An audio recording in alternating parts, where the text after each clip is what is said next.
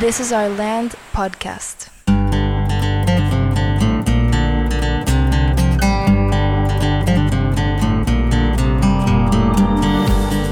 Esto es This is Our Land podcast. Yo soy Andreas, conmigo está Alejandro.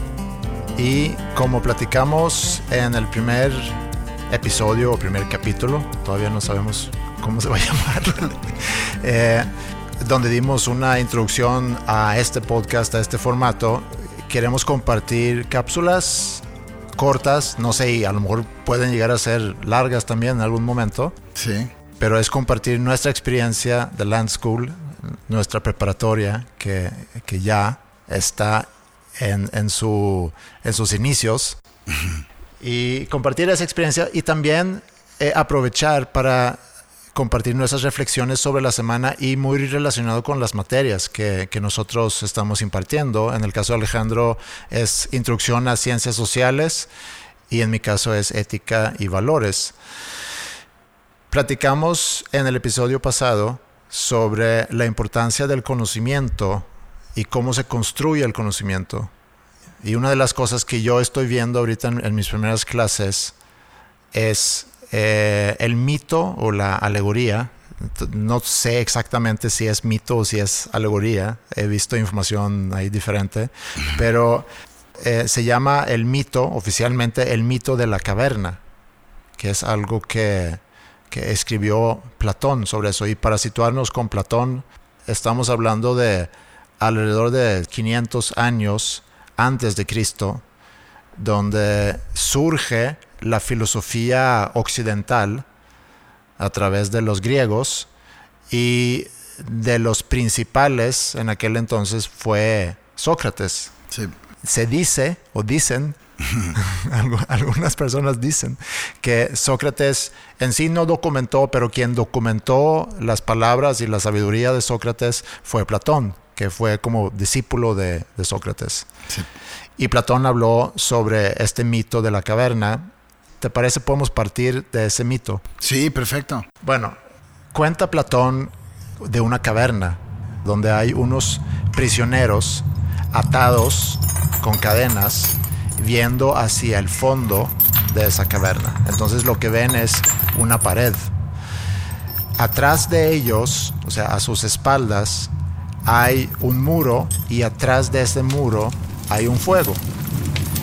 Y los que guardan esa caverna, los que están pues guardando a los prisioneros, ponen figuras arriba de ese muro que con la luz del fuego proyecta sombras a la pared en el fondo de la caverna. Y eso es lo que los prisioneros ven, es lo único que los prisioneros ven. Y por lo mismo se convierte en la realidad de los prisioneros. Lo que ellos ven reflejado en ese muro, para ellos es la realidad. No saben que hay un fuego atrás, no saben que son sombras, no saben que son sombras, porque se supone que han estado ahí, pues yo supongo que toda la vida. Sí, yo supongo que han estado toda la vida y eso es lo único que han visto y creen que todo lo que se ve es en 2D y es en, básicamente blanco y negro. Sí. Y un buen día, uno de esos prisioneros eh, logra escapar y logra salirse de la caverna. Y encuentra pues, un mundo totalmente distinto allá afuera. Eh, ve el sol, ve la naturaleza, eh, ve otras personas y se da cuenta que esto, lo que está viendo ahorita, eso más bien es la realidad. Y lo que han estado viendo en esa, en esa pared Proyección. pro- son proyecciones, o sea, no es la realidad. Y regresa con ese conocimiento a la caverna para explicarles a, a- a los demás prisioneros que la realidad no está aquí, la realidad está allá afuera. Pero ellos no quieren salirse de la caverna. Sí. Y empieza ese conflicto entre, pues tú eres un loco. ¿Cómo podemos confiar en, en lo que tú nos estás diciendo realmente es la verdad? Sí. Y también entra ahí otro aprendizaje que es estar en una zona de confort. Ellos se sienten de alguna manera cómodos ahí porque pues es la única realidad que conocen y a lo mejor no están muy a gusto, pero están acostumbrados a eso y no saben otra cosa. Exacto. Entonces deciden quedarse. Y el gran aprendizaje aquí es la importancia de buscar conocimientos nuevos, que esa es la oportunidad que tuvo ese prisionero cuando se sale de la caverna, conoce la realidad, regresa y, y, lo cuenta a los demás prisioneros y cómo ellos no quieren conocer más que la caverna que ha sido su realidad hasta entonces.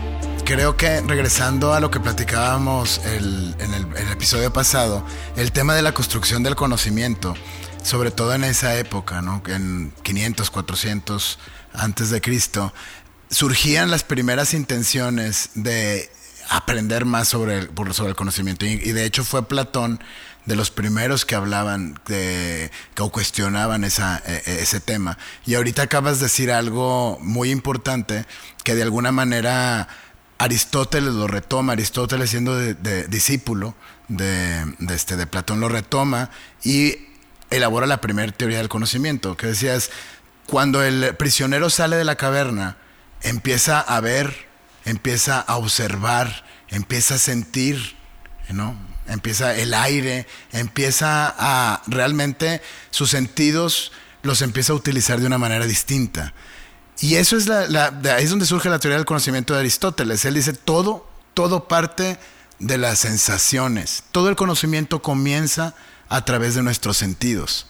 Lo cual está, es, es muy interesante, hace mucha lógica, pero pues es, hay todavía una evolución, ¿no? Eso todavía faltarían, pues hasta 1700 que surge el método científico, donde realmente establecen una, un método donde puedes estar probando y e, efectivamente construir ese conocimiento de manera científica. Sí, yo muchas veces pienso en cómo se construía ese conocimiento muy a principios de, de nuestro, de cuando surge nuestra especie.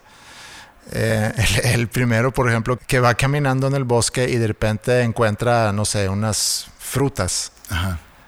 Y prueba la fruta para darse cuenta si es algo que se pueda comer o no. Sí. Y si no se enferma y, y, si siente que le está alimentando, le está haciendo un bien, pues podemos seguir consumiendo eso. Exacto.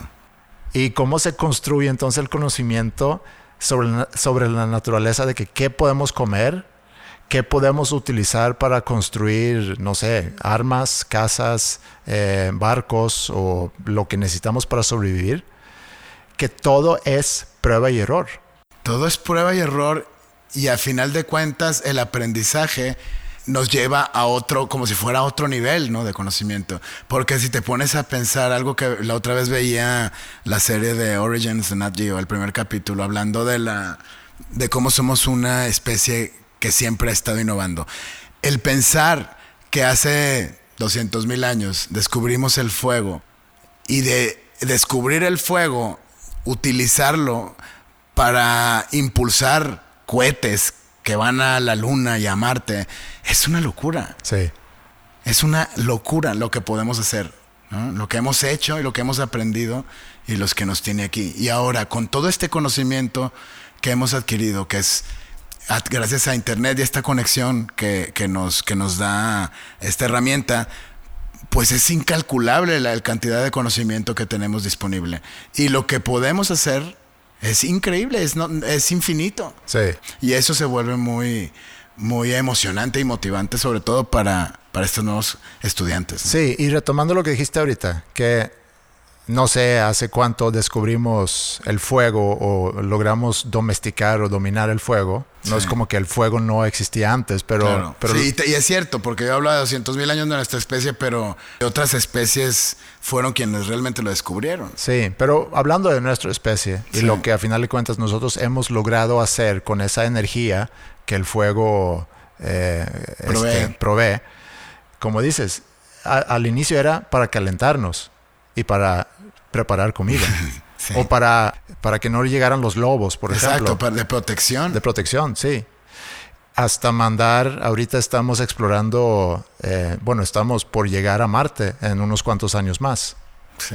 Entonces, la- los conocimientos que recién descubrimos ahorita, digo, estamos hablando de, ahorita eh, me eché a lo mejor 150 mil años de que, Sí, de sí, que sí, logramos domesticar el fuego y estamos explorando, pero conocimientos que estamos descubriendo ahorita y cómo va a evolucionar eso para 10, para 15, para 20 años, o sea, cuando, cuando los estudiantes que ahorita están en la prepa tengan nuestra edad, pues no hay manera de saber, no hay manera de saber qué es lo que va a pasar y por ende la importancia de aprender a aprender. Exactamente.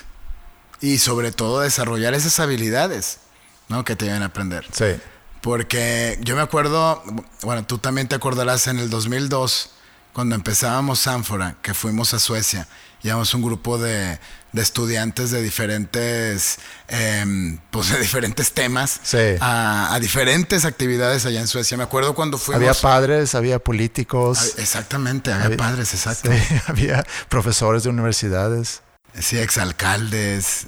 Sí, wow. Bueno, recuerdo que fuimos a platicar con Leif Edinson, el considerado el padre del capital intelectual. Y me acuerdo que dio un dato que, que no, sé, no, no supe qué hacer con esa información, pero era el 2002 y decía, del año 2000 al 2002 se ha generado N veces más conocimiento que de 200 mil años hasta el año 2000. Sí. Es una cantidad enorme. Entonces es muy exponencial cómo estamos ahorita generando conocimiento. O sea que cada vez generamos más. Exacto. Y, so- y, y lo que creo que es muy interesante es este conocimiento hacia dónde nos lleva. ¿no? Porque nos lleva a, a una evolución en todos los sentidos. Desde la manera en cómo vivimos, desde lo que comemos, eh, en una simple generación. Cuando nosotros éramos chicos ahora, pues hay un montón de reglas que, que no había y un montón de conocimientos y de información que sin duda nos hace la vida más fácil. ¿no? Sí. Bueno, estamos hablando ahorita del, del conocimiento, temas muy relacionados con, con también con ciencias sociales, para meter la cuchara aquí un poco con la filosofía. Sí. Algo que también estamos viendo ahorita en esta semana es sobre la diferencia entre ciencia y la diferencia entre, bueno, entre la ciencia, entre la estética y, y la filosofía, o entre la ética más bien. Hay un ejemplo que es de Immanuel Kant, que me gusta mucho, que describe tres personas que llegan a, a, a los pirámides en Egipto. Y la primera persona empieza a estudiar los ángulos, empieza como que quiere medir y empieza a sacar sus, su pluma y papel para, para sacar datos y demás. Su enfoque o su observación o su acercamiento al pirámide es más bien científico. Quiere entender cómo se construyó, qué materiales y con este, el peso y demás. La segunda persona empieza a admirar la belleza en sí de los pirámides y su enfoque entonces más el lado estético. Y la tercera persona empieza a pensar sobre cómo se vivía en aquel entonces, cómo hacían para que estas personas pudieran organizarse para construir estos pirámides, eh, cuáles eran las reglas, cómo era la convivencia, a lo mejor cómo era la jerarquía, y entonces su enfoque era más por el lado de la ética. Y me gusta mucho ese ejemplo porque nos ayuda a entender la relación entre esas tres y también cómo se diferencian. Y ahí, empie- ahí empezamos a ver que hay diferentes formas de, de construir ese conocimiento. Básicamente hablan de cuatro maneras de, de conocer. Uno es el conocimiento empírico.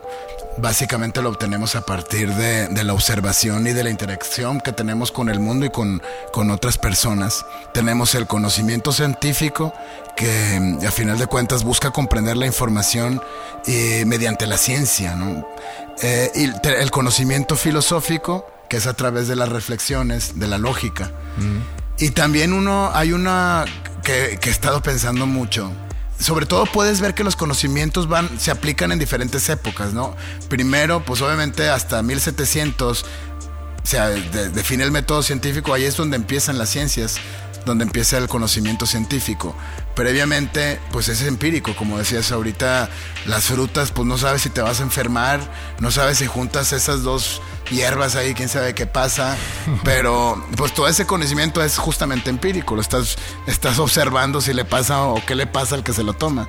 Pero eh, durante todo ese, ese bloque que hay, cuando em- empieza la primera gran civilización griega, 500 años antes de Cristo, hasta que surge y empieza a tener el poder que tiene la, la iglesia y la religión, pues estuvimos mucho tiempo aprendiendo o construir, o no construyendo, pero sino obteniendo conocimiento teológico. Sí. ¿no? Que ese sería el cuarto, la cuarta manera de, de, aprender. Sí. Pues muy bien, eso realmente es el enfoque que estamos viendo ahorita. Estamos muy en la introducción de estos temas. La idea, como comentamos hace rato, es compartir cápsulas cortas, sobre todo al inicio, cortas sobre qué es lo que está pasando en, nuestras materias, la importancia del conocimiento, la importancia de reflexionar, no nada más sobre lo que pasa en el mundo, sino también reflexionar sobre nosotros mismos, que nos ayuda a conocernos, que es un proceso que queremos iniciar ahorita con los que empiezan en la prepa. Eh, no podemos decir cuándo termina ese proceso, yo creo que nunca termina no. Eh, es, es algo que debes hacer durante toda la vida y toda la vida tienes la oportunidad de conocer más sobre quién eres. Y entre más conoces, más fácil eh, va a ser tomar decisiones. Llámense qué estudiar, qué trabajo buscar, qué tipo de negocio emprender, etc. Eso es uno de los propósitos más grandes en la vida. Poder realmente dedicarte a lo que te gusta y sentir que estás aportando algo importante eh, a los demás. Sí, yo creo mucho eso, porque a final de cuentas, el, elegir una carrera que te mantenga motivado te va, te va a permitir ser muy bueno. Sí. Y al ser muy bueno, pues vas a tener el éxito que estés buscando, ¿no? A, diferencia de, pues si buscas eh, eh, más bien en resolver la parte económica, haciendo cualquier cosa, pues eso, como sabemos, se vuelve algo que terminas padeciendo. Sí. Bueno, yo creo que es todo lo que vamos a compartir en este episodio y nos vemos en el próximo episodio. Gracias.